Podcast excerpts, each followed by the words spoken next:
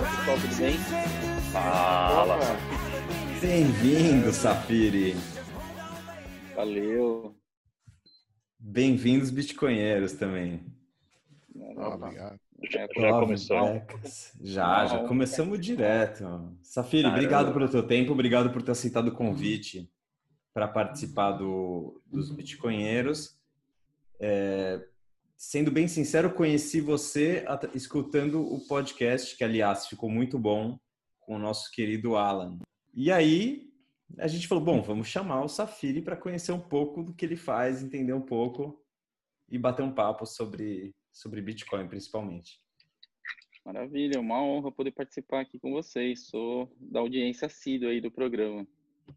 Que legal. Coitado. Coitado. Safiri, é, uma bre- quer, quer fazer uma breve introdução sobre você? O que, que como você chegou no, no Bitcoin? O que, que você você seus projetos está fazendo hoje em dia? Eu queria começar do, do, do comecinho mesmo. Eu li alguma coisa que em 2014 é, você trabalhou com algo de Bitcoin Banking. É, e você chegou até a comentar que é, o projeto estava à frente do, do tempo. Então vamos começar primeiro, você faz uma breve introdução sobre você e vamos começar por esse 2014 aí, é, Bitcoin Banking. O que, que era isso? Tá, tá ótimo. Acho que eu vou dar um, um passo um pouquinho atrás, que é quando eu conheci Bitcoin, né? É, eu tinha começado Boa. minha carreira profissional no mercado financeiro, tive passagens aí por corretoras, bancos de atacado e bancos de varejo. E ali, meados de 2012, estava insatisfeito e estava explorando ali uma cena de startups que estava começando a se formar em São Paulo, principalmente, né? Tinha um, um buzz em torno disso. E nessa época, é, eu estava um dia na minha casa zapeando a finada MTV, é, caí no programa do Ronaldo Lemos, que falava de tecnologia e outras coisas. E ali foi o meu primeiro contato com o Bitcoin. É, ele estava falando sobre os problemas que o Wikileaks estava tendo para receber funding e as, e as doações, né? PayPal, Mastercard, Visa, todo mundo tinha cortado os canais é, de acesso deles. E aí o Ronaldo, naquela reportagem, estava apresentando esse sistema monetário independente, né? E aí ele falava, era isso, uma, uma rede que funciona de forma independente, que ninguém controla, onde as transações são, é, ao mesmo tempo, confiáveis e também é, com um nível de privacidade muito alto. E ali ele citou o que me chamou muita atenção, mas que eu só fui mergulhar mais a fundo um pouco tempo depois para entender efetivamente do que se tratava, que era a questão do sistema da escassez, né, programado naquele protocolo. Uhum. Aquilo me chamou a atenção, né, de economia, é, tinha aí alguma familiaridade com economia monetária, e aquele aspecto me chamou a atenção, né, porque em tese é o, é o mundo perfeito, você tem um sistema é, monetário 100% controlado por software, imune a, a intervenções externas, é, em tese você consegue programar ali o, o, um sistema monetário muito mais eficiente do que o sistema de metas de inflação ou qualquer outro instrumento que exista para balizar os- no fim do dia o que deve ser né, a missão de um sistema monetário, que é preservar o poder de compra. Então tá bom, vamos lá, isso é 2012, né? É, fiquei com aquilo no radar, mas ainda não me envolvi efetivamente. Aí em 13 começou ali o- os primeiros ralis, né? E aí os saltos de preço que começavam a gerar algum buzz na internet. Quando estava mais ou menos ali nos seus 80 dólares, eu falei assim, ah, eu vou pingar uma- algumas fichas nessa história, vamos ver o que, que acontece. Na época era uma bagunça no Brasil, tinha alguns fóruns, é, grupos de Facebook. eu- na época eu acabei fazendo uma transferência para um desconhecido que eu nunca mais vi. Ele acabou acreditando o saldo para mim na minha conta do MTGOX e eu converti esse saldo em bitcoins e comecei a fazer minhas primeiras operações. Eu peguei aquela perna do rally que chegou nos quase 1.200, não tive a paciência de esperar até os 1.200, fui realizando antes, mas ali já tinha sido picado pela mosquinha, né? Aí a gente corre para 2014, teve aí, na minha opinião, um outro evento que foi muito marcante do porquê que eu decidi trabalhar com isso. É, houve a primeira conferência de Bitcoin do Brasil, é, abril de 2014, em Florianópolis. É, eu já estava interagindo nos grupos, nos fóruns, eu estava na minha casa, eu falei assim, ah, vou lá, vamos ver quem são os outros caras que estão envolvidos com isso no Brasil. É, foi uma experiência bastante interessante, para dizer o mínimo, né? Foi um dos dias que eu hoje posso dizer que eu constituí, constituí algumas das relações que eu carrego até hoje nesse mercado, né? Foi quando eu conheci o Fernando Urit, João Paulo Oliveira, algumas outras pessoas que estão até aí hoje no ecossistema, e também já foi também o meu primeiro contato com o quanto o meio cripto é propício para atrair picaretas, né? Nessa uhum. conferência já tinha ali, acho que talvez o primeiro grande cripto esquema brasileiro sendo divulgado, era o Hash Dollar. Era uma cripto é, lastreada em dólar, cujo valor se dava pelos estoques de diamantes custodiados pelo emissor. Né? Uma história sem pé nem cabeça, não parava em pé de nenhum. E o autor do projeto de fez a apresentação do projeto nessa conferência. E acabou sendo desmascarado ali na hora é, pelas pessoas. E aí gerou um certo um zum, zum, zum na comunidade, porque já tinha gente minerando aquilo, eles já tinham um acordo para listar o token numa exchange. É, é basicamente um, uma pré-temporada do, do, É, um ICO do, das antigas. Exato, foi uma pré-temporada daquele aquela loucura que a gente viu em 16, 17. É, e aí, o que aconteceu? Nessa conferência, eu, eu percebi duas coisas. Um, já existia gente trabalhando com isso no Brasil, então tinha ali um mínimo de massa crítica. Mas dois, é, era um mercado absolutamente carente, né? Não existia nem nada de infraestrutura de produtos e serviços naquele momento.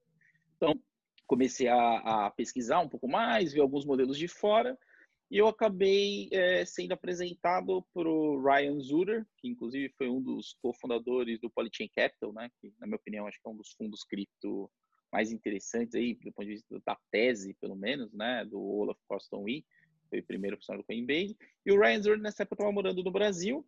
Ele tinha alguns outros negócios, principalmente ligados à energia renovável, mas ele já estava investindo em mineração no Canadá. E como ele estava morando no Brasil, ele achava que fazia sentido explorar alguma oportunidade aqui. E o Ryan já tinha é, comprado um caixa eletrônico, duas vias de Bitcoin, um dos primeiros modelos que surgiram, tinha comprado isso no Canadá. E o plano dele era trazer isso para o Brasil e ver o que, ver que, que seria possível fazer torno da construção de um modelo de negócio baseado em serviços financeiros é, com cripto, né? não só a intermediação pura e simples. E daí nasce a Coinverse, é, no final do primeiro semestre de 2014, e a gente traz esse caixa eletrônico para o Brasil, instalo ele ali na, na Berrine na época da Copa do Mundo. Então eu competia a atenção do caixa eletrônico. Era só Bitcoin, desculpa. Nessa época era só Bitcoin. É, e o, esse caixa eletrônico ele ficou na praça de alimentação do WTC na Berrine, então eu competia a atenção com o telão da Sky passando a Copa. Esse caixa ficou lá por um tempo, então do ponto de vista de chamar atenção foi bem interessante, né? Porque tinha um fluxo bastante qualificado de executivos, de mercado, mas era quase, era realmente uma atração turística, né? As pessoas viam ali o símbolo do Bitcoin, aí tiravam uma foto e mandavam para algum amigo, mas transações mesmo, o volume era pequeno. E aí, em conjunto com o caixa eletrônico, a gente tinha também uma plataforma onde o usuário conseguia comprar Bitcoin de forma simples, é, tanto transferência bancária ou pagando o boleto bancário, e começar a dar algum uso para isso, né? Então já era possível fazer recarga de celular, pagamento de boleto, e a gente criou uma funcionalidade bem interessante na época, que era transferir, enviar Bitcoin por e-mail, né, para algum conhecido seu. Então você criava ali, se a pessoa não tivesse conta no sistema, ela ia receber um aviso dizendo que alguém acreditou um valor para ela, ela fazia o QIC e estava com a conta dela aberta. Essa operação rodou por um pouco mais de um ano, é, aí, né, trazendo um pouco do contexto, né? falar de Bitcoin em 2014 era uma conversa de maluco, né? A gente só tinha é, ainda é, negativa, era ainda muito Ainda é, mas na época era mais, né? Porque você não tinha um, uma notícia positiva para divulgar. Era, era, vínculo com o Silk Road, uma volatilidade insana, mas num momento de baixa, né? Então nem o aspecto especulativo tinha tanto apelo assim. Mas aos trancos e barrancos a gente sobreviveu 14 e aí em meados de 15 a Coinverse acabou sendo comprada pelo grupo hoje controlado pela Stratum, que na época só fazia mineração é, no Paraguai e eles queriam ter um, um, uma solução de compra e venda e venda direta mesmo, né? E também para a ponta da intermediação. E aí, com essa aquisição, eu acabei tocando a operação da Stratum por um ano e meio. Isso aí foi até final de 16. 17, é, eu, eu sou um dos cofundadores do Original My, que é um dos casos de uso aí hoje, é, usando blockchain para fazer notarização de documentos, né? Com o Edilson. Isso, eu fiquei com ele ali os primeiros meses do ano, a gente foi acelerado no Google Campus, e aí, nesse meio tempo, eu acabei recebendo uma proposta para trabalhar na Consensus, que eh, na época era o maior blockchain studio do mundo, e eu fiquei na Consensus por um ano e meio como business developer. Aí, olhando mais para os DEPs, tentando vender é, serviços de treinamento, consultoria. Então, peguei toda aquela a Eco Fever de dentro dos prestadores de serviço, né? E aí depois disso tive uma passagem bem curta é, montando uma área de desenvolvimento de aplicações também no falido grupo Atlas e lá um pouco mais de três meses e, e, e nessa época era trabalhando só com aplicações mesmo, não tinha nenhum media com quanto e há um pouco mais de um ano hoje eu estou como diretor executivo da Bcrypto. É, basicamente a minha missão é ser o interlocutor né, do, do mercado. E aí, quando eu falo de mercado, estou me concentrando na realidade dos intermediadores, né, das exchanges, junto aos reguladores. Né? Então a gente tem um, um trabalho aí de educação junto ao Banco Central, CVM, Receita Federal, enfim, toda aí a, os entes estatais que têm algum interesse hoje ou eventualmente podem ter no mercado no futuro. Cara, muito legal. É, eu vou querer falar de tudo. Original My, Consensus, Atlas e AB Crypto. Vamos começar da Original My. É, uhum. Em que pé que está a Original My? E, e para quem não conhece, é, se você puder dar uma breve explicação do que o Original My, My faz e, e, quais são os planos. Uhum. Original My nasce de uma ideia né, do Edilson Osório, que acho que é reconhecido aí pelo mercado todo como uma das pessoas mais relevantes disso no Brasil, de fato um pioneiro, né? Ele começou com Bitcoin ali em 2012, já fazendo alguns experimentos de computação distribuída, e o Edilson sempre teve a ideia de explorar a, o, Bitcoin, o blockchain como algo além do transacional. Então ele criou uma prova de conceito ali meados de 16, é, onde ele conseguia é, notarizar né, no blockchain do Bitcoin o hash de documentos digitais. Né? Então, o que a ferramenta faz basicamente é converter um PDF num hash único e atrelar esse hash único numa transação, garantindo a imutabilidade daquele registro para todo sempre. É, ele começou usando o blockchain do Bitcoin, depois ele começou. É, hoje, hoje ele está trabalhando com outros protocolos também, mas é basicamente isso. É uma ferramenta de RegTech, né? que é esse nicho novo que se criou aí de tecnologias regulatórias, é, no sentido de diminuir a dependência de papel e garantir confiabilidade no registro de documentos, especialmente documentos digitais, né?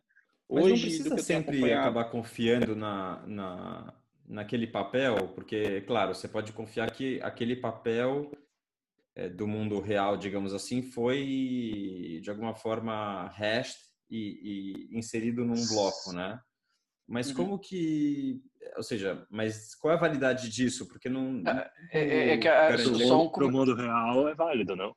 O mundo um real comentário, não, um comentário prévio. Se for só prova de existência, dá para fazer 100% sem ter que confiar em ninguém. Ou seja, uhum. por exemplo, eu pego num documento é, que é um, o logotipo da minha empresa. E, e, eu faço em 2020, em maio, de, em junho de 2020, eu faço um hash eh, e prova que eu, eh, naquele momento, tinha aquele logotipo. Se daqui a um ano alguém vier dizer, ah, é, o, o seu logotipo foi enviado, foi eh, inventado depois do meu. Eu digo, ah, não, pelo menos em 3 de junho, ou o que for, de 2020, eh, ele já existia. Então, isso dá para fazer sem ter que confiar em ninguém. E aí você já... pode disputar no mundo real com esse cara no, no, no nível judicial para poder. Portanto, prova de existência. É, prova de existência dá para fazer. Coisas Legal. mais uhum. complexas eu deixo o Safiri opinar.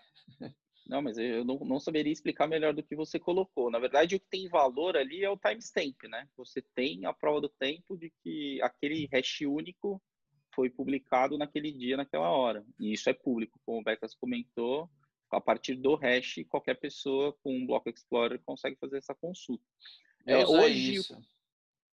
É, não, tem vários desse, é. casos é. aí. Usei tem... para provar que o meu site eh, já existe, eh, com aquele formato, com aquele tipo de, de, de, desenho, para que se mais à frente aparecer uma cópia, eu consiga provar que eu sou o primeiro.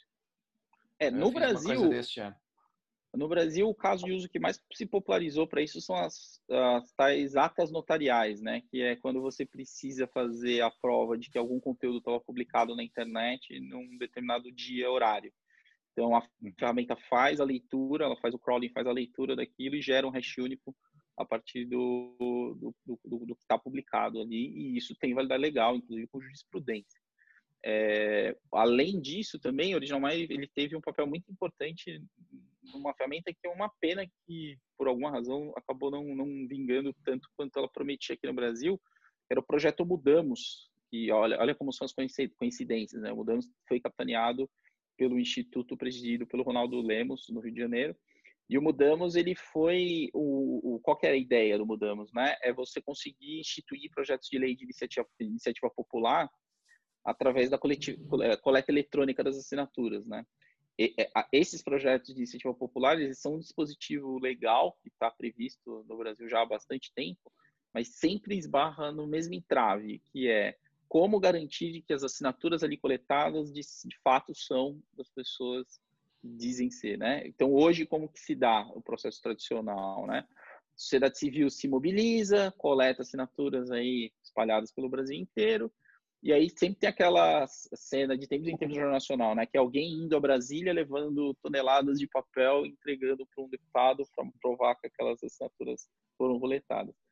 Mas aquilo ali é um ato puramente simbólico, porque na prática a, aquelas assinaturas só são validadas se o colégio, colégio eleitoral local assim o fizer. Então, o que acaba acontecendo é que muitas vezes o processo é inviabilizado, porque os, os colégios eleitorais não têm como fazer a validação de uma quantidade muito grande de assinaturas. Então, algum político acaba, a partir daquele simbolismo da entrega das assinaturas, assumindo aquele projeto como ele, como dele e propondo aquilo para votação. Então, isso teve, teve uma certa repercussão aqui no Brasil. Esse aplicativo ficou algumas semanas como um dos mais baixados nas duas App Stores, mas acho que por algum, algum trâmite é, acabou não, não ganhando tanta tração.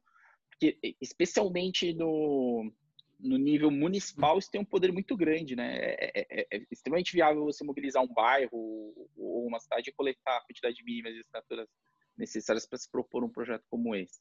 Mas é isso, né? A gente ainda depende da, da boa vontade do lado de lá para aceitar esse tipo de instrumento. Mas o, o, Edilson tem feito um trabalho incrível, inclusive hoje. Qual incentivo ele... que eles teriam uh, real assim, do mundo, da, da realidade. Porque na, na teoria, né? na teoria funciona, mas na realidade eles têm outros incentivos, né? É, é, eu acho assim, primeiro, acho que a pressão da sociedade civil, e eu, eu entendo que existem alguns uhum. políticos que estão numa ideia de ter um mandato um pouco mais fluido, né, de uma relação mais uhum. direta com os seus eleitores, e, e este instrumento seria ótimo. Em tese, você poderia fazer mini plebiscitos a custo zero para praticamente todas as decisões que você precisa tomar, né? Existem algumas iniciativas né, nessa linha na Espanha, principalmente, né, que já usam. Eu nem sei se eles usam blockchain, eu acho que não. Mas de você ter um, um, um mandato um pouco mais participativo, porque aí acho que desviando bastante do assunto, né? Mas é, é, é, esse modelo hoje, onde você vai lá, assina uma procuração a cada quatro anos e depois esquece, e fica berrando no Twitter, acho que todo mundo já entendeu que não funciona, né? É, Será que é consenso. É, se não entenderam, estão se Eu acho que não entender, entendeu, mas insatisfeitos. Acho que você entendeu né? e está projetando para o resto. É, mas já existe essa insatisfação. Então, é, as grandes soluções surgem das insatisfações, né? Eu acho que é, que é por aí. Muito legal. É... E essa experiência no Consensus? Como é que foi? O que é o consen o que é o que era o consensus e como foi a experiência lá? Assim, para mim foi incrível, foi um presente eu ganhei, meu nível de entendimento dos protocolos e, e das interações também, né? Porque é aquilo, é, existia uma expectativa absurda, né? O pessoal até brincava, o blockchain daqui a pouco tá curando frieira. E eu entrei nessa história no, no auge da expectativa. E aí, quando você interage numa organização onde o Joe Lubin conseguiu reunir ali, ao mesmo tempo, boa parte dos desenvolvedores envolvidos com, com cripto, junto com consultores de negócios vindos de IBM, McKinsey, enfim, grandes consultorias aí, e pessoas de mercado financeiro, se criou ali um caldo de cultura para uma organização, eu diria quase que única, assim, porque era, são os dois extremos. É, a consciência promovia off-sites de tempos em tempos, então é, é como você tá com no mesmo ambiente, né, com aquele programador hippie, cypherpunk, ultra alternativo que se desligou do grid, ao mesmo tempo com um executivo que passou a sua carreira inteira é, vendendo produtos de consultoria para instituições financeiras. E, e, e disso sair alguma coisa, para mim, é, era o mais interessante, né? Então, para mim, esse período de um ano e meio foi, foi quase que uma... Foi puro aprendizado, na verdade, né? Eu, eu, eu gosto particularmente de, de ser desafiado de você sentir a pessoa mais burra da sala, né? Eu me sinto bem, assim. E foi, foi quase que foi um intensivo disso, assim. Eu era imerso em discussões ali onde eu aprendi muito é, a respeito não só das potencialidades, mas eu acho que principalmente em relação às limitações, né? Eu hoje tenho uma opinião bastante diferente de quando eu ingressei em relação ao que pode ser essa web 3.0, né? A internet descentralizada. Eu acho que a gente caminha nessa direção, mas a, velo a velocidade para isso vai ser diferente do que muita gente espera. E uma coisa que ficou clara também é que não necessariamente porque é descentralizado é melhor. Né? É, o descentralizado qual, qual é diferente. Antes qual era a expectativa que você tinha antes e qual é a realidade que você, que você é, na, na, época do na época dos ICOs ali, o Brave para mim foi um grande caso, assim. Aquilo ali tá. me pareceu o arranjo perfeito, que é o seguinte: você tem um fundador que tem domínio sobre o problema, né? Porque o cara já fez no Firefox, já fez outros browsers de sucesso, um modelo de uhum. negócio baseado em economia da atenção, que também não faz todo sentido, e uma solução elegante que funciona. Porque o Brave está aí, né? Tem milhões de usuários que usam o Brave. Então, eu, eu, o que, que eu entendi ali? Eu entendi que tem um caminho aqui, tem um fio para a gente puxar. E a melhor forma para explorar isso é se juntar com pessoas que têm as outras pontas desse fio para tentar costurar uhum. alguma coisa. É, eu acho que assim a grande uhum. dificuldade para os DEPs é, ainda é a questão da usabilidade, né? O, a plataforma do Ethereum claramente não está preparada para isso. Talvez um dia fique. Eu já acho mais difícil do que eu achava algum tempo atrás. Em termos atrás. de experiência? Em termos de experiência. Acho que tem um problema de governança muito grande ali e o nível de dependência, que apesar de todo mundo negar, é, todo mundo que está imerso nisso sabe que existe em torno do Vitalik, né? E eu acho que você, as Você disse que tem um problema de governança porque, porque existe governança, né? É, é, é isso. Eu acho que assim, qual foi a, a questão hoje, né? Eu acho que o Vitalik é um gênio, é, não, não, mudo a, a, minha percepção inicial que tinha dele, mas eu acho que em um dado momento ali ele misturou coisas demais numa única, numa única plataforma, né? E eu acho que o Ethereum corre o risco de virar um pato, né? É aquilo, ele não voa direito, não nada direito, não corre direito, mas ele faz as três coisas, né? Então, eu acho que o grande risco do, do, do, do vai ser isso. É não, não, definitivamente não vai ser uma reserva de valor. É, eu acho que dificilmente vai ser o computador universal, tudo incompleto. Mas, tu, tu, mas, ele faz de alguma forma um pouquinho de cada uma dessas coisas, mas não faz nenhuma direito ainda, né? Eu, eu torço e eu acho que talvez aí, dependendo dos arranjos que eles tomem é, nos próximos meses e anos aí, isso ganha alguma atração. Mas hoje eu sou um muito mais reticente em relação ao potencial do Ethereum como plataforma do que eu fui lá atrás quando eu comecei a trabalhar com isso. Deixa eu ver se eu entendi. Deixa... Fala. Ah, desculpa, é que eu, eu tenho visto a narrativa do, é, mudando nos últimos tempos dos próprios Ethereums, né? Eles estão se posicionando como um segundo layer para o Bitcoin. É, cada vez mais. É, cada vez mais você vê os tweets desse pessoal se posicionando desse jeito. E é engraçado que, né, pelo menos na minha opinião, eles vão acabar competindo com Lightning ou com Bcash, é. ou, enfim, com qualquer outra altcoin aí para. Eles estão abandonando. Uma tentativa é. de segundo layer. Exatamente, eles estão abandonando a parte da reserva de valor e se focando em criar uma camada uh, que pode girar à volta do próprio Bitcoin, né? Eu tenho notado uhum. também essa, essa evolução. Mesmo do pessoal. eu acho que faz todo sentido, né? O que eu acho que faz todo sentido. Sim. Agora tem, tem um desafio técnico de fazer isso acontecer, né? É na, na, minha opinião, o único sentido que faria era nesse, nesse cenário. Se, qualquer outro cenário, eu acho que invalidaria a própria economia não se sustenta do protocolo, dos outros protocolos. Mas nesse cenário, eles têm, eles têm a possibilidade de conseguir competir, pelo menos. Enfim. Deixa eu ver se eu entendi direito, Safiri.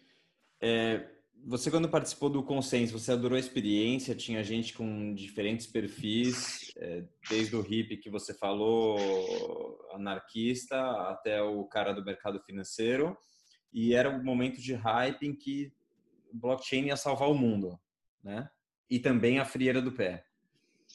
E no momento que você foi participando, você viu que tinham aplicações que uhum. sim é, poderiam ser funcionais, poderiam ter um mercado, poderiam fazer sentido, poderiam ter incentivos.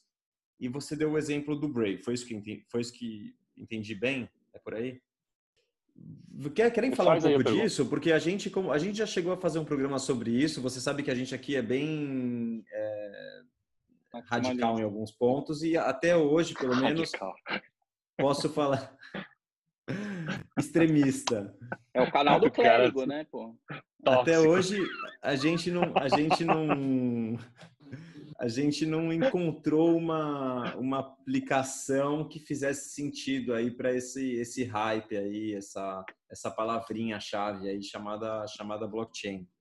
Vocês querem bater um papo um pouco sobre esse sobre esse é, Mas só, só, um comentário. Eu eu sempre fui um, um dos maiores críticos de, disso mas novamente, repetindo aquele exemplo do timestamp, eu acho que algum, eh, acho que só faz sentido a blockchain no Bitcoin, mas usar a blockchain do Bitcoin de formas criativas eu não vejo problema, é a mesma, né? Não, tá, mas não é isso, coisas... não são esses projetos que tem na Consensus pelo pouco que eu sei. Eu claro, tô, claro, aí um já é diferente. Disso. É diferente.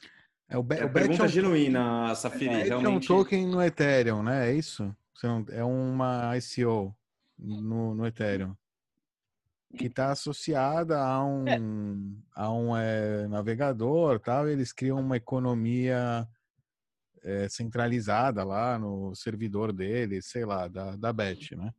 E eles são os, uhum. os, é, os donos dos bets até que você faça registro, é, siga a regulamentação deles lá na Uphold, sei lá, uma corretora tal. Esse é um modelo que eu não consigo entender qual é a vantagem dele estar tá por cima de uma blockchain, a não ser evitar marketing. É, marketing e evitar, claro, também tem evitar temas de regulação, talvez, né? Para não, não ter que assumir. Aumenta um pouco a resistência tá numa censura, posição, muito. É, aumenta enquanto a legislação não entender que de fato se trata de uma empresa centralizando tudo isso e que tem um processo aí que se assimila a uma, sei lá, uma entidade financeira, sei lá, sem ser uma entidade financeira de fato, enquanto eles estiverem nesse oco aí, dá para rolar. Mas a longo prazo, provavelmente vai, vai, vai ou seja, não vejo nenhuma vantagem para o usuário é, do, do, uhum. desse token. Ele está rodando, ele acha que está rodando numa um navegador descentralizado, né? A impressão do usuário é que ele está numa rede descentralizada, um navegador na blockchain. Não, eu acho que não é isso, não, Dó. O usuário, ele só quer navegar... Só é, quer ganhar dinheiro. Assistir propaganda... É, a propaganda Exato. que ele está assistindo... Ganhar o tokenzinho. Hoje, ele não ganha nada, entendeu? Uhum. É, eu acho que ele, tudo parte daquele conceito do data is money, né? Data is oil. Então, se você está produzindo dado, eh, você, dentro desse ecossistema que eles criaram, nada mais justo de que você seja remunerado pelo valor que você está gerando. Então, e, e, conceitualmente, eu acho muito interessante isso, né? Você poder cortar essa relação entre o anunciante e o público-alvo com um modelo de incentivo onde você tem uma recompensa, que no caso é o token nativo, que pode é... ser convertido para você comprar outros conteúdos, assim, o conceito me agrada, mas eu concordo com você. Você tem aí um desafio de, de usabilidade e também o fato de ainda não existir massa crítica suficiente para fazer com que essa recompensa seja suficientemente atrativa a ponto de fazer você desencanar do seu Google Chrome e usar só esse browser o dia inteiro. É, o browser, o browser, né? É, o browser parece que é, é bom, tá? Não tem nenhum problema. Ou seja, parece que o pessoal que usa tá contente com as funções de ad blocking e toda essa parte. Mas é um problema, né? Para criadores de conteúdo que é, muitos necessitam né, dessas entradas, eles estão sendo obrigados, forçados, porque não é voluntário, né? Todo criador de conteúdo, a gente, por exemplo, sem nem ter pedido, é, nossos é, seguidores que a, acompanham os bitcoinheiros através do BET e mandam tokens para o canal do, do, do, dos bitcoinheiros, aí, bets para os bitcoinheiros, se a gente. Primeiro que a gente não recebe nenhum e-mail, nenhum aviso, nada. Ou seja, todos os criadores de conteúdo já estão automaticamente registrados lá, como se eles fossem, fizessem parte do esquema, né? Então os usuários acreditam que os criadores estão fazendo parte lá, então que eles acreditam que estão dando para os criadores que eles querem né, colaborar com o token. E no fim das contas, se a gente não for ativamente lá buscar, eles estão jogando aquilo num limbo, né? Que às vezes volta para eles e, e, às vezes vai para um limbo mesmo, volta para a própria bet. É... Isso ainda é orçamento de marketing deles, né, Dob? Não, mas cara, é muito. Tá é, ou seja, esse modelo é também, ele, eu não acho que é um modelo correto. Se, se é correto, ah, para o usuário é legal, ele está ganhando o negócio e não está tendo publicidade, mas correto quem... eticamente, você diz? Não, é, também, em relações ah, mas... de, troca, de troca voluntária, assim, no, na internet, seja, é, a gente coloca numa plataforma que tem, uma, tem suas regras lá, é, não acredito em direito autoral, tá? acho que o pessoal poderia. No caso, no nosso caso, não, não tem esse problema, né? O pessoal pode reproduzir à vontade, não tem nenhum problema. Mas, é, mas eu, tem gente que sim depende dessa, dessa renda, né? De, se todo mundo começar a usar o, o, o, o BET, né? Ou alguma coisa similar, né? A gente não tem mais o modelo não funciona. Ele funciona se tiver todo mundo, é o que você falou, massa crítica, né? Se o criador de conteúdo também está nessa no esquema. Aí legal, aí ele está recebendo o token dele, então está todo mundo recebendo. Só estamos desintermediando aí a parte da do, do quer dizer, quem está perdendo aí é o grande é quem está servindo o nosso conteúdo, né? Quem está fazendo o hosting do conteúdo, que também é outro problema. É, porque, enfim, ou seja, eu não, eu não entendo qual é. Eu, é, entendo é um negócio de saber prazo, se ele se paga, né? É, mas se eu não paga sei se, se negócio. paga. Não, não vejo, seja muito complicado. Talvez não. Se tiver é, uma massa assim, crítica. Mas eu acho que. De... Mas acho que de todos os projetos daquela onda de 2016, 2017, talvez esse seja um dos poucos que eu consigo vislumbrar aí que, primeiro, entregaram um produto, né? Tem gente usando, que já te coloca eles num nicho ali, talvez 1, 2% de todas as ofertas. E segundo, que ele tem um campo ali para explorar e tentar ajustar esses pontos que você está colocando. Mas eu acho que tudo parte, e eu acho que é também uma das belezas do Bitcoin, por você construir um modelo de incentivo que faça sentido para todo mundo, né? Eu acho que isso ainda é uma falha, como você colocou hoje no modelo do, do, do Basic Attention Token. Mas também eu acho que é algo que pode ser corrigido com o tempo, hein? Por que, que eles migraram? Eles eram Bitcoin puros e, foram para o BET, né? O que, que levou uhum. ele a, a, procurar essa solução? Eu acho que primeiro, é, acho que primeiro aumenta a, o apelo, entre aspas, né, da, da captação. E eu acho que Entendi. talvez ele deva, deva, ter esbarrado em alguma limitação do Bitcoin, especialmente o custo das taxas, né? Quando a gente estava de uhum. microtransação, uhum. na época não tinha Lightning, não tinha nada disso, né? uhum. né? Não, ele tem, tem uma mensagem dele no Twitter, ele fala, o problema é que ele não tinha, não tinha verba para dar Bitcoin de graça. Basicamente, certo. criando a sua, o seu próprio token, você pode dar de graça para o pessoal e para fazer um quick start aí, né? Para dar um, um push, uma impulsionada na, na parada. É, com certo. Bitcoin fica muito mais caro esse processo. É que Você com Bitcoin usa... falta um incentivo, né? Falta esse incentivo. É, falta, falta incentivo real, econômico real, né? Que uhum. no caso ele precisaria, ele aproveitou um hype aí, uma situação. Eu acho que é um produto bem mais ou menos, para ser sincero. Ou seja, é, é, um fork do Firefox com alguns, eh, tipo, com uns, é, como é que chama? É de Eu dei uma usada também já nele. Antes dele, antes de ter o batch, antes, quando eu era, quando eu ainda não tinha hum. o token. Era, não sei, parecia igualzinho o Chrome, né? Não mudava nada. Ah, é Chromium, é Chromium, fork do Chromium, isso. Chromium, isso. Não é Firefox, é. É, o cara, o cara tem muita reputação. O cara, né, da, o Brandon lá é da JavaScript e tal, ou seja, um cara, enfim, entregou, é o que você é, falou. Entrega, né? É, é, entrega, entregou, isso já, já diferencia muito. Uhum. Diferencia, é, é, é, um dos projetos que não é um scan 100%, que tem um produto aí que está rodando, que está tentando alguma coisa diferente. E, e nesse sentido, eu, eu, tenho que dar né, crédito para o cara, realmente, sim. Maravilha. É, outra coisa que você falou de. Esse acho que você está participando agora é do AB Cripto, né? Isso. Acho que esse é um, é um assunto interessante para a gente falar, porque a gente entra em regulação, em. É, que temas é que estão quentes na área da regulação, né? E recentemente uhum. a gente fez um programa aqui com o, com o Peter Turguniev da, do, do Ancapsu, né? Uhum. Então é um assunto que está tá, tá pegando fogo no canal. Acho que vai ser legal a gente falar sobre isso. Legal. O que é que está é, quente que aí nos temas da regulação? Como é que você vê até que ponto podemos conseguir manter mais ou menos desregulado o setor? Conte, uhum. nos conte. É um tema interessantíssimo.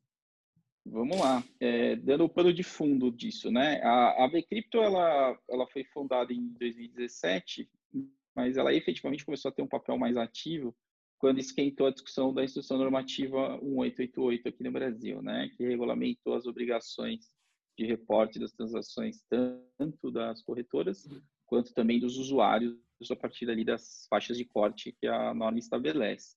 Ali se fez necessário uma articulação é, do setor para haver essa interlocução. É, na época havia um nível de desinformação muito alto por parte da, da Receita, de todo mundo, e a partir desse trabalho de, de interlocução se obteve aí um resultado que talvez não seja o ideal, olhando pelo ponto de vista do usuário, né? principalmente quando a gente olha os aspectos relacionados à privacidade, mas, na minha opinião, houve uma redução de danos significativa a ponto de, na minha opinião, ser algo equilibrado, dado o contexto né? que a gente está inserido aqui no Brasil. Então, é, esse foi o primeiro marco do ponto de vista da regulamentação desse mercado no Brasil. Né? A gente confunde regulamentação com regulação, são coisas distintas, né? Regulamentação é você estabelecer regras e estipular os parâmetros para que uma determinada atividade se desenvolva. E regulação é, além de você ter essas regras, você tem um agente estatal que tem o poder coercitivo de ir lá e impedir que aquilo aconteça, em, termos mais simples, tornar é, legítima ou ilegítima uma atividade econômica. E aí eu faço um gancho com a última evolução que houve no mercado. Todo mundo confunde esses termos. Todo mundo confunde. Desculpa, parênteses. É comum, é comum. E aí a gente uh, avançou esse mês, inclusive, mais um passo importante no sentido da regulamentação do Bitcoin, que foi a obtenção do código KENAI específico para as corretoras, para todo mundo que faz custódia, intermediação ou corretagem de criptoativos.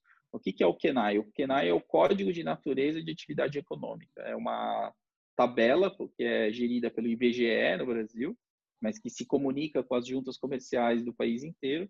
Então, do ponto de vista prático, com o KENAI, a gente pode dizer que a atividade de custódia, intermediação e corretagem de criptativos hoje é uma atividade econômica reconhecida dentro do território brasileiro.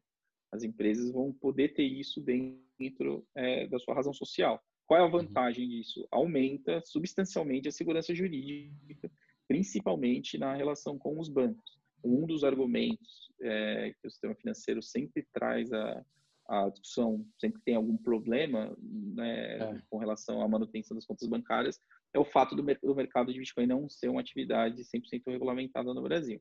Então, a gente já deu aí dois importantes passos nesse sentido. Uhum. Agora, a regulação, efetivamente, da onde ela pode vir? É, existem hoje dois projetos de lei que são em Brasília, um no Senado e um na Câmara. Esses projetos é, já faz algum tempo que eles não avançam, dado o tamanho da agenda em Brasília, né? A agenda está super carregada lá, o distanciamento social também impede que as comissões se reúnam, então isso está em stand-by lá. É, é, o que esses projetos delimitam, basicamente, são as atribuições é, dos intermediadores e dos participantes desse mercado.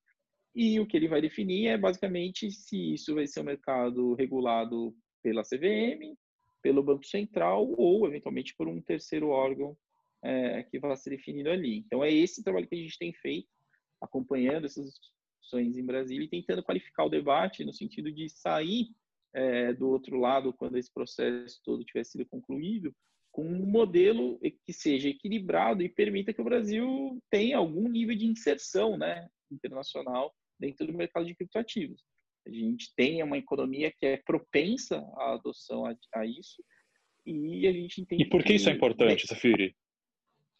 Por que, que é importante? O Brasil ter, ter alguma relação, é, ter alguma influência num mercado desses? Uhum. Primeiro, porque eu acho que a gente perdeu aí ao longo das últimas décadas uma série de oportunidades de dar um salto de desenvolvimento. Né? Acho que todo mundo que mora no Brasil, que acompanha as coisas por aqui com uma certa distância, reconhece isso. Que é um país que tem vários recursos, tem uma população aí com capacidade de ser muito mais produtiva do que é hoje e um dos entraves é excesso de burocracia, enfim, tudo isso aí que todo mundo que acredito é, como vocês entenda que o, o, Estado muitas vezes acaba tendo um papel muito nocivo na, na vida do cidadão. É, por que, que é importante? Agora respondo direto. Mas isso não seria pedir para o Estado menos Estado? Não, o que a gente pede, na verdade, é que os reguladores não tentem ser as companhias de telefonia quando tentavam brigar com o uhum. Skype, entendeu? É, aí, fazendo um paralelo aí, uma analogia que eu costumo usar, o que, que eu entendo, né? Eu entendo que a tecnologia de blockchain e especialmente o protocolo do Bitcoin, ele tem tudo para ter um efeito talvez mais, talvez não maior do que o que o Linux teve no mercado de sistemas operacionais. Como que eu enxergo as coisas, é, fazer essa analogia com o mercado de sistemas operacionais, né? Se você parar uma pessoa na rua e perguntar para ela qual é o sistema operacional mais utilizado, o impulso inicial de boa parte das pessoas é responder de bate-pronto para você que é o Windows. Porque é o computador que ele usa no trabalho, provavelmente foi o primeiro computador que ele usou, enfim. Mas todo mundo que está imerso um pouco mais em tecnologia sabe que na prática é o Linux, porque todo mundo que tem um Android no bolso está rodando um fork do Linux.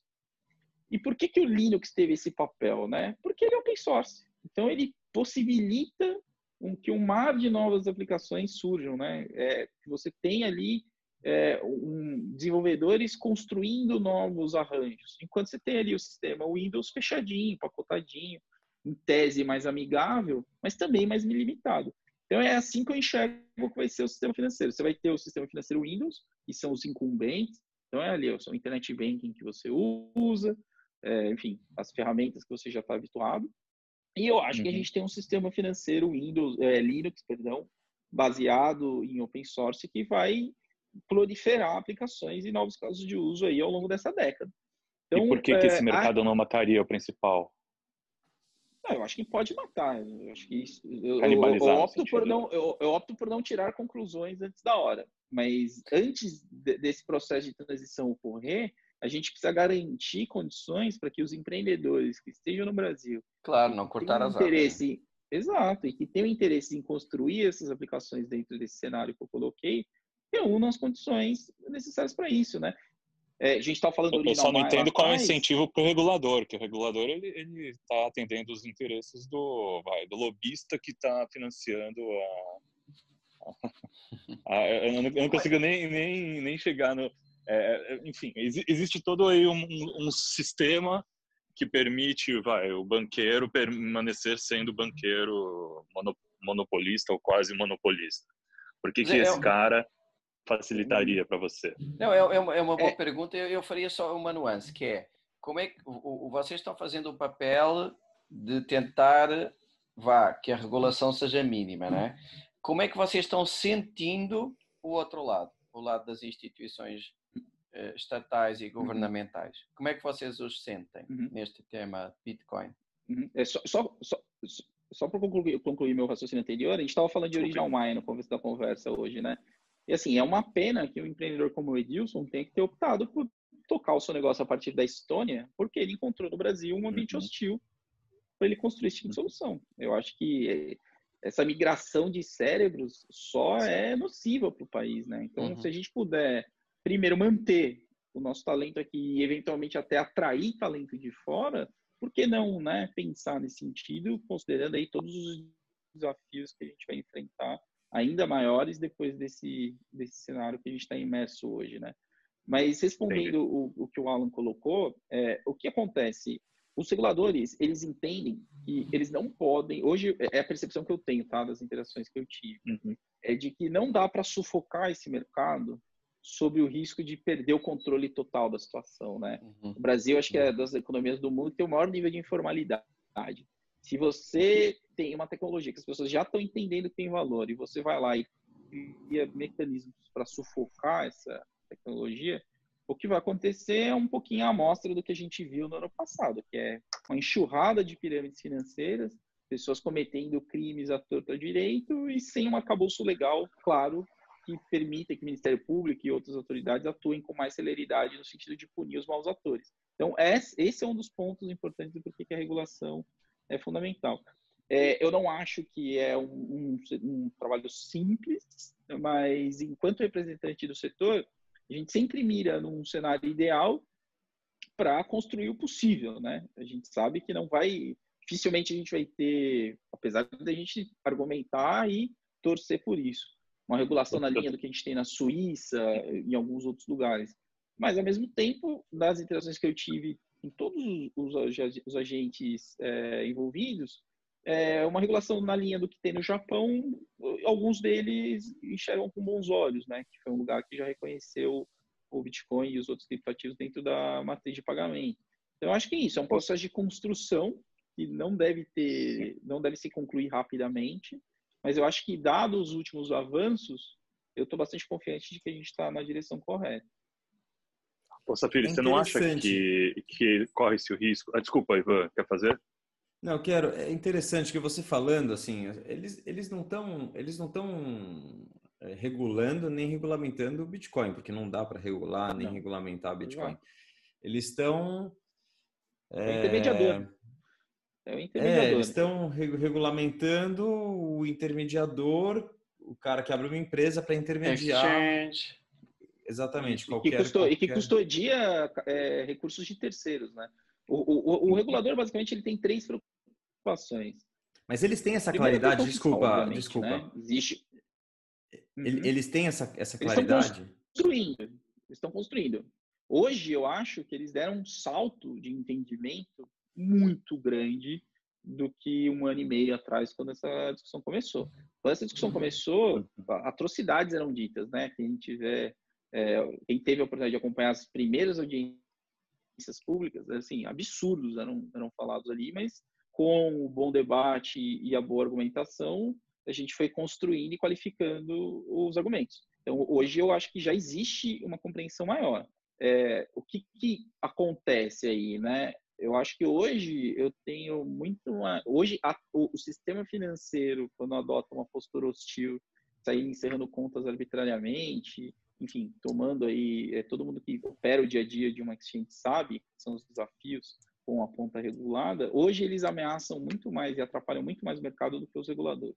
É, por parte dos reguladores eu percebo uma abertura para compreender e eu, eu acredito que eles estão muito comprados nessa agenda de desconcentração bancária no Brasil. E isso gera um ônus que já está batendo é, demais é, no efeito das políticas públicas, né? É, você corta a Selic e o spread não cai, né? Então, acho que, assim, é, o, o, Bitcoin, ele é um, não, é, não diria que é um grão de areia, talvez seja uma, ali uma cesta de conchas dentro dessa praia enorme que é essa agenda é, de desconcentração bancária que está ocorrendo no é. Brasil. Eu, tenho, eu acho que o mercado do jeito que está hoje. Não, eu tenho acompanhado muito a parte da. seguir sendo mais relevante. Eu tenho acompanhado muito o mercado de fintechs aqui no, no Brasil e algumas dessas ações, Alan, e, e eu noto isso, ou seja, não sei exatamente qual é o driver do regulador, mas tem uma pauta muito anti-concentração dos bancos. É, podemos especular à vontade sobre quais as, as razões para isso, mas nesse sentido, a agenda acaba por ser, em parte, pró uh, iniciativas como as ligadas ao, ao, ao Bitcoin, porque há, há, uma preocupação em tirar um poder excessivo, quase cartelizado, dos principais bancos. Então, uh, por exemplo, Open Banking... Mas quem que tem tá... esse interesse, Becas? Quem que tem esse eles, interesse? Além do, estão do, do, os reguladores estão defendendo público. isso. Eu não sei porquê, mas sei que estão em várias esferas, não é? Então, você não acha que é, você ou Safiri, vocês não acham que isso é por causa da ignorância com relação ao que, que isso é? Porque acho que imaginando não. que no momento que eles descobrirem o que, que isso é, eles vão falar, opa, opa, opa, isso tira o nosso leverage. Eu, eu acho que não, porque eh, eu, não, em Bitcoin Talvez, mas uh, em tirar. Porque o Bitcoin bancos, acaba sendo não. a inevitabilidade da, da do, do, do, mercado acontecendo nesse, nesse environment, certo? Então aí no parte... final, enfim, o cara acaba entendendo isso e descobre que por que, que eu vou eu vou usar isso contra mim mesmo. Não, na Essa parte do Bitcoin eu, talvez Exato. haja um mal entendido, talvez, mas na parte de tirar força aos bancos isso é intencional. É, há uma agenda nesse sentido, Entendi. Open Banking é completamente orientada a isso. Uh, os pagamentos instantâneos, em parte, também vão fazer um pouco isso. Na parte do Bitcoin é diferente, porque ele atua a mais níveis do que só a questão de tirar uma concentração, não é?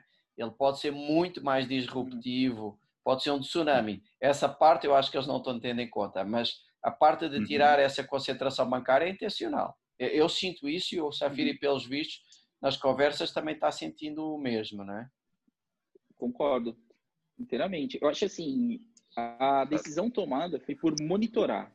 Né? O desdobramento Legal. disso, eh, ninguém sabe. Mas se uhum. você deixa, você deixar isso totalmente livre, é, eu, eu, a, a minha, o Brasil não cria uma excentricidade e, e, e, cria eventualmente uma regulação que vá muito na contramão dos mercados mais maduros, né? É, é nessa linha que a gente tem trabalhado. Pra, pra Entendi. A ideia é não deixar os caras fazerem uma besteira homérica. Experiência internacional. Exato, exato. Sim. Entendi. Perfeito. E o Safiri está na linha da frente nessa briga, hein? É isso aí. É o cara que defende um pouco o lado oposto a, um, a erros excessivos, né? O, mas você, por exemplo, na parte, vocês só, só entram na parte regulatória pura, não entram na parte fiscal, por exemplo, ou atuam também nessa parte? Tá bom. O que a Bcrypto tem feito é trabalhado na construção de um marco de autorregulação, que é basicamente o quê? Reúne os participantes do mercado, é, uhum. entende quais são as preocupações é, dos agentes de supervisão, né? E aí eu estou falando de receita, de banco central, CVM, seja lá quem for, e endereça essas preocupações. As preocupações hoje, por parte dos reguladores, elas estão concentradas em lavagem de dinheiro, financiamento a terrorismo, tudo aquilo que a gente já sabe, né? São as, as, as, e, e as, as coisas que são relacionadas a conhecer seu cliente. É, eles têm uma preocupação também com a questão da evasão de divisas, né? isso, isso é notório. E eles também têm uma preocupação muito grande em não fazer dos intermediadores desse, desse mercado pontos de atração para capital sem origem. Então, hoje, todas as corretoras, acho que todo mundo que faz, que vendeu ou comprou Bitcoin nos últimos tempos, sabe que você não consegue hoje praticamente operar no Brasil sem passar por um KYC completo. Então, o, que a uhum. gente faz a Bcrypto é isso, é capacitar as empresas no sentido de mostrar quais são as boas práticas e gerar um fórum onde elas possam discutir, compartilhar ali informações e fazer essa interlocução junto aos entes reguladores. E é curioso porque a regulação, é que em geral, enfim, uma regulação, é, num certo aspecto, eu acho que nós somos todos muito mais pró pouca regulação, ou quanto menos melhor, ou autorregulação. Mas num certo aspecto. Lembra que você é minarquista, até... hein? Hein? Exato. Lembra que você Mas é um minarquista. Não, é, eu ia comentar é que, num certo aspecto, para as exchanges em geral, até, até pode ajudar, porque é, se um banco, à medida que a atividade começa a ganhar um certo.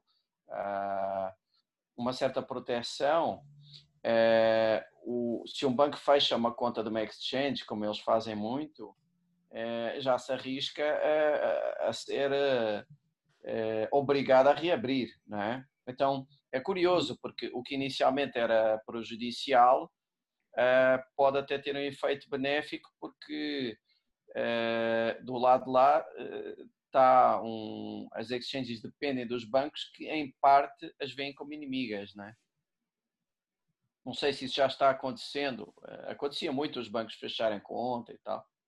É, esse é o grande problema, né? A gente não pode ter uma relação de gato e rato com um fornecedor de uma infraestrutura base, né? Ainda depende de uma cultura, o Fiat, né? Então, é, tem que tem que ver, né?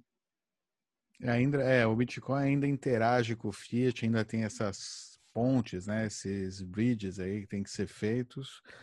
Na parte do ponto de vista né, de compra e venda do ativo. Mas tem um outro aspecto, eu só quero colocar, né, porque eu acho interessante esse trabalho aí que vocês estão fazendo em frente aí aos órgãos bancários tal. Mas de um de certa forma, é, como o Alan falou, né, meio falar na cara ou apresentar. Eu acho que às vezes a forma de apresentação do Bitcoin, eh, como a gente deveria apresentar isso ou lidar, seria mais como software e rede do que como um ativo financeiro. Acho que aí, por aí vai um pouco do erro desse tipo de representação frente a governo, tal, tentar eh, ou seja, eu entendo que seja o interesse das corretoras regulamentar a situação delas, mas eu não sei se isso é bom para o usuário no final. De, como me explico, né? Para mim, é como usuário, usuário delas. É, não, para mim, como uso, exato, para o usuário da corretora talvez seja interessante, o cara que quer interagir com o mercado fiat e tal.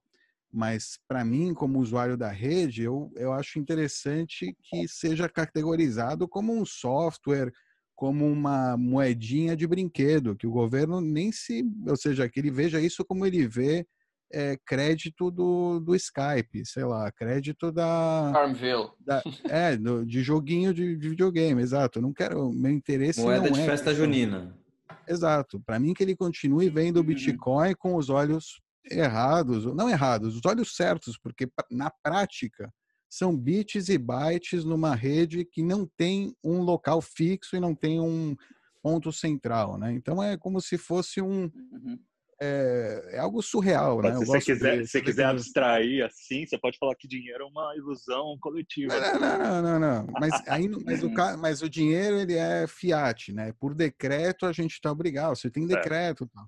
Você já tem o, no caso o Bitcoin é voluntário, ou seja, quem está dentro da rede Bitcoin quer usar o Bitcoin como representação de dinheiro, ele pode usar. Ele quer usar para como representação de é, eu posso usar uns satoshinhos para fazer um registro de cartório, posso usar para isso. Se eu quiser usar uhum. para o meu jogo, para ser a moeda da economia do meu jogo, vou usar para isso. Uhum. Você pode usar para o que você uhum. quiser. É uma rede de transmissão de mensagens, né?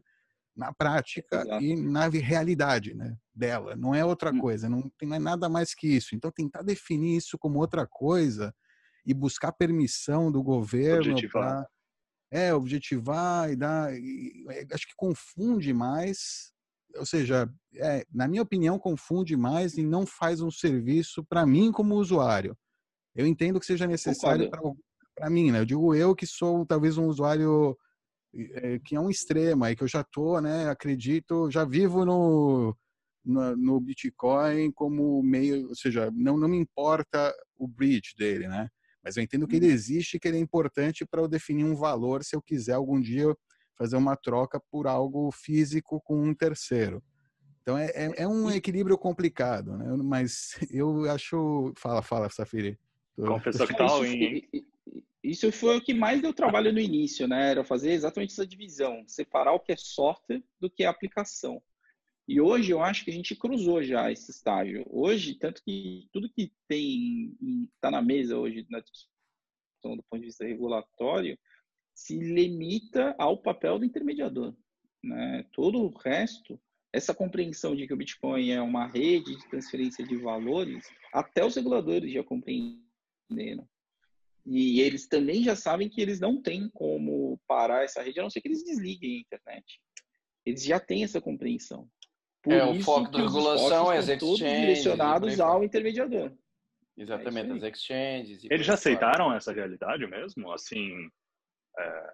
Não, não, tem como contestar, né? Mas, mas o que, que eles falam nesse vai O, que, que o regulador fala rua, nesse sentido? Ver que está instalado. Não, ele mas, não tipo, o regulador consegue prever a sua própria falência?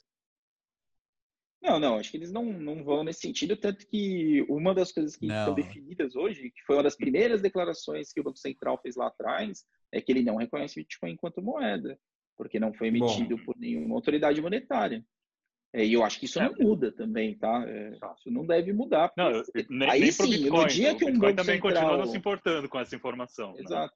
Né? No, no, eu acho que assim, no dia que um banco central, seja lá de onde for, der esse carimbo, ó, eu reconheço isso como moeda, aí sim ele vai estar agindo contra não os seus tinha, próprios interesses. Não tinha uma história Mas do Japão? Que... No Japão não tem. Não... No, no Japão, o que ele criou, na verdade, é, existe o arranjo de pagamentos, né? Que são os instrumentos que são aceitos localmente como forma de pagamento de transações. E o que o Japão fez foi reconhecer o Bitcoin como um instrumento legítimo dentro desse arranjo de pagamento. Mas ele não disse que isso é uma moeda. Ele simplesmente disse que é um instrumento de pagamento legal e que pode ser amplamente aceito dentro da minha jurisdição. Essa foi a decisão do Japão, que é particularmente a linha que eu entendo que seja. Instrumento de pagamento adequada. não seria moeda? É, então aí nós vamos. É, é, é, é que em é. português a gente ainda tem essa diferença, né? Currency, coin, enfim. Mas eu acho que é. É, concordo com o que você está dizendo. Mas. É, é fica uma coisa meio no ar, né? é instrumento de pagamento, mas não é moeda. Esquisito. Sim. É que pode ser que é. tenha leis, coisas tradicionais. Assim como você pode usar um cavalo para pagar, um camelo. Exato. Mas eu vou te dar um exemplo. Vamos para um exemplo é, bem Máscara de no Brasil. Vale, vale refeição, por exemplo. Uhum. Vale refeição está dentro do arranjo de pagamento brasileiro, embaixo do normativo de moeda eletrônica. E aí Pô, passe, vários outros instrumentos que estão pa, dentro passe, disso. Passe de ônibus. Eu, quanto hot dog eu não é. comi com passe de ônibus? Né? Não, o, tem, tem um exemplo claro do, do, do, cigarro no presídio, né? O cigarro no presídio é, é a moeda. É, de novo, mas o, o Bitcoin, ele, eu, eu, eu, não, acho que, que, seja algo é, plausível, pelo menos no curto prazo, que a gente chegue com essa chancela. Mas se simplesmente não se criarem mais barreiras de entrada, eu acho que o mercado por si só se desenvolve, massa crítica. E, por exemplo, certo, mas se você criar uma regulação que vai impedir a, a criatividade de um empreendedor do, no futuro de entrar no mercado, porque essa regulação vai estar bloqueando exatamente o, a proposta de negócio do cara. Como é que você vai saber se a regulação que você está colocando uhum. hoje não vai, não vai prejudicar o empreendedorismo? no futuro. Não, é um risco que se corre. Vamos lá, primeiro vamos deixar as coisas claras. Eu não crio regulação nenhuma, tá? Eu participo ah. da discussão junto com os técnicos legislativos que fazem esse trabalho. É, o argumento que a gente tem é exatamente o que eu coloquei lá atrás. A gente já tem alguns casos de empreendedores brasileiros que, dada a hostilidade regulatória local, simplesmente migraram seus negócios para outros lugares estão aqui trabalhando muitas vezes do Brasil, mas estão pagando folha de pagamento em dólar, recolhendo imposto em outros lugares, porque não encontrar condições de construir seus negócios daqui. Este, este é um argumento que, a princípio, tem funcionado. Mas, de novo, né, é, a gente tem que ser diligente e tem que estar lá atento para poder agir sempre que alguma coisa muito fora do comum aparecer. É, Sabe o racional, que eu fico pensando? Olha, ah, o racional do governo é muito simples. Você fala, ah, eles estão com medo. Os cara, primeiro que os caras pensam de quatro em quatro anos, quem está lá, né? Ao máximo tem um plano de poder aí de 12 anos, sei lá, alguma coisa assim, até se. Até nessa aí. Enfim. É... é isso que eu fico pensando. O tempo Não. que eles demoram para colocar uma regulação em, em, em voga o cara já tentou empreender, não conseguiu empreender, abriu um negócio em outro lugar, está pagando em Bitcoin, ou seja, Bitcoin fixes this, né? Então aí o cara já tá, já criou uma economia descentralizada, abriu o código do produto dele, tá, enfim, está voando longe. Enquanto isso, o regulador ainda não, não acordou que ele deveria facilitar a entrada desse caso específico e etc, etc, etc. Para mim fica ainda é, um conflito entre tá o, a iniciativa é, e que, pelo que eu vi do, ou seja, de, de atos, né, dos, porque o que a gente tem hoje em dia é aquele negócio da o KYC, AML obrigatório, é, como é que chama? É a, é, você tem que obrigação de reportar a receita a qualquer compra, declaração de bens, tal. É, tá, lá você uhum. tem que colocar na declaração de bens o, uhum. os bitcoins. Por enquanto, que eu tenho visto, o que eles querem fazer é manter um controle, né? Ou manter o usuário é, sob vigilância, né, controle, vendo que, ou seja, o Bitcoin tem essa propriedade, né, então permite que eles, de uma certa forma, possam é, monitorar os usuários, mas eu acho bem, bem ruim, né, bem, ou seja, uma mentalidade de curto prazo que acho que não favorece o, o empreendedorismo e os usuários se sentirem realmente cômodos, né, de usar esse sistema sem correr risco de é, riscos, né? Riscos de, de, desses intermediários aí saberem quanto né, as posses da, da, dos usuários e é, né, como é um bem que você tem que fazer a segurança dele você mesmo, né, de certa forma, ou enfim pode usar outros serviços, tá? Mas, mas em geral você mesmo você não, ninguém gosta, se sente cômodo, né, de ser o seu próprio banco sem ter a infraestrutura de segurança de um banco. Então, todos é, os ônus e nenhum dos bônus, né? É, exato. Então, eh, para mim essa lei ela traz um, é um, é um, ou seja, por a situação agora no Brasil é bem negativa do ponto de vista do usuário. Pode ser que para é, do usuário consciente, né, do usuário que, eh, que, que entende os riscos, de, de fato, né, de você ter um, um, um bem assim, desse, né, um bem criptográfico é, que você tem que fazer a custódia dele. É, e, uhum. aí, aí, causa só medo, né? E é, é positivo para quem faz custódia, aí que eu digo, né? Ou seja, quem empresas que querem fazer custódia, querem amedrontar os seus clientes, é, eu acredito que sim se beneficiam desse tipo de, de lei, né? Porque assim você pode, não, não, pode deixar, eu sei, é complicado, não, mas é perigoso, faz a custódia comigo por X% ao mês. Então, é, nesse sentido, eu vejo como negativo o que está acontecendo aí no Brasil. Eu não acho que é, há benefícios aí para o usuário. É, é, difícil, é impossível. O usuário não tem, né, como ir lá fazer um lobby e tentar convencer aí os, é, os, os sabe qual é a parte boa? Todo mundo é usuário, né? Uhum. Essa é a parte sim, né? É, sim. né? Cada regulador, cada deputado aí. Vai, é, essa, é, essa é uma possibilidade. Isso, essa é uma é um forma... usuário ou um potencial usuário potencial, interessado no é. jogo. Uhum. Exato. Essa é, seria uma. Eu só queria forma... fazer. Fala, fala, desculpa. Eu queria fazer um contraponto a isso que você colocou, porque assim, acho que são duas coisas, né? Quem está muito imerso nesse mercado, eu acho que precisa fazer esse exercício de descontaminar um pouco a percepção que o usuário comum tem disso, né? Se você fizer um censo aí com os usuários comuns, o cara que tem abaixo de um Bitcoin, eu arrisco dizer que 95% não se sente confortável em usar uma cold wallet, uma hard wallet, seja lá o que for. As pessoas ainda têm o raciocínio do sistema legado. Então, o cara quer colocar o dinheiro dele numa empresa que ele confie, deixar esse dinheiro lá custodiado e quando ele quiser fazer uso desse instrumento, ele quer suporte para fazer isso. Ele quer um saque. Ele quer alguém em quem colocar a culpa caso as coisas deem errado. Esse é um grande problema, porque isso gera, Nossa, né, como a gente sabe, pontos de, ponto de falha. Então, acho que assim, o questionamento é se isso é importante, sentido, é se ela... esse cara é importante, né? Se esse usuário Sim. é realmente importante para o futuro da, do desenvolvimento da, da, Não, mas eu acho que é uma transição, cara. Eu acho assim, eu, eu lembro quando eu comecei a usar e-mail, que eu tinha que instalar lá, e tinha que colocar SMTP, HTTP, não sei o que, tinha que configurar tudo. Uhum. E aí, num dado momento, surgiu o Hotmail e o Gmail, que você vai lá, faz login e tá pronto. Acho que assim, as pessoas têm que entrar por algum lugar e a educação é que vai fazer com que ela saia de lá com uma compreensão maior e entendendo as potencialidades do instrumento que ela acabou de adquirir, que é tudo isso que a gente que vocês também falam aqui no conteúdo de vocês, que é a soberania, a possibilidade de fazer autocustódia. Mas existe uma transição nesse, nesse processo. Eu acho que assim. Mas você acha que a transição é, é, é necessária é, é para acontecer esse Red Pill? Eu acho que hoje ainda é. Eu acho que principalmente para quem está entrando, a pessoa precisa ter a segurança da liquidez, de que se ela precisar desinvestir aquele capital que ela colocou ali, ela vai ter um ambiente simples, fácil e seguro, onde ela liquida cê, e pega o dinheiro. Você não acha que outros meios alcançariam esse fim? Tipo, por exemplo, o, próprio, cara, no, a própria característica No Brasil eu tenho, tenho receio, cara.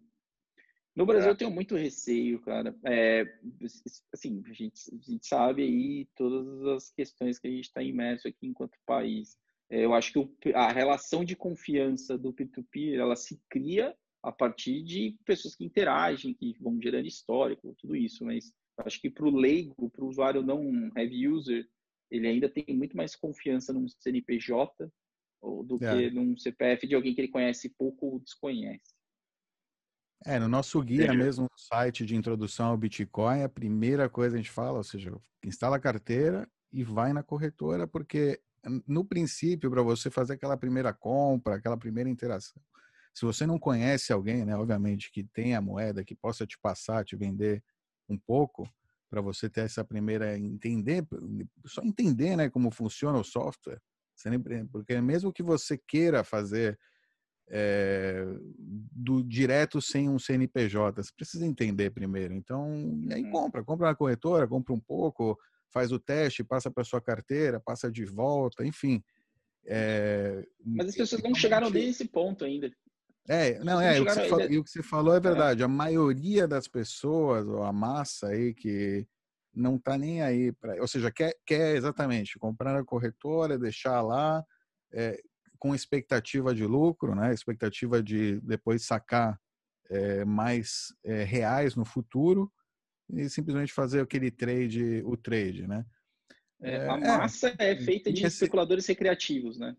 É, é o cara que coloca sardinhas. lá, pinga os seus 50 reais e puta, tá 55. Aí o, a tela piscando e as meio injeções de dopamina que ele vai ter no cérebro ao invés do cara estar tá lá jogando alguma coisa online, ele está treinando cripto. É, é, é, esse o perfil da massa. Sim, a minha única questão é se, é se, é se, isso é importante, se essa pessoa importa no, no Grand Scheme, entendeu? Importa. Isso eu, eu ainda não sei. Que, você. É, cumpre o seu papel, cumpre o seu papel. É. o tempo vai tá. dizer o nível de relevância. É inegável que existe, papel, é, inegável, é, o, mas... é o formador de preço, claro. cara. Precisa dar preço. Eu acho que assim, é, todo é um mercado né? eficiente, ele, ele tem que ter três figuras interagindo bem. Você precisa ter a figura do produtor, que no caso do Bitcoin aqui a gente pode classificar como sendo o um minerador. A gente tem que ter a figura do consumidor, que é quem de fato precisa daquilo e vai a mercado comprar. E a gente tem que ter a figura do arbitrador, que é o cara que ajuda a dar preço. Eu acho que é, é isso. É, e, e à medida que o tempo passa, essa relação vai se sofisticando e se chegando num equilíbrio que se manifesta pra, pra, através do preço que está na tela. Uma ótima maneira para encerrar o bate-papo de hoje, Safiri. É, muito boa. bom, muito bom, Foi. muito bom, muito bom. Desculpa ter abusado aí do seu tempo, também é quase uma hora e meia falando. Pois é. é mas é que estava interessante mesmo aí o debate e acho que vai ser muito bom para quem. Sempre que precisarem, estou à disposição. Uma honra Show poder bola. participar. Obrigado, muito parabéns legal, pelo seu pelo seu podcast. Quem quiser acompanhar, é Bloco, Bloco Cripto, Cripto, né? Isso, Spotify, Google Podcasts e, e demais agregadores.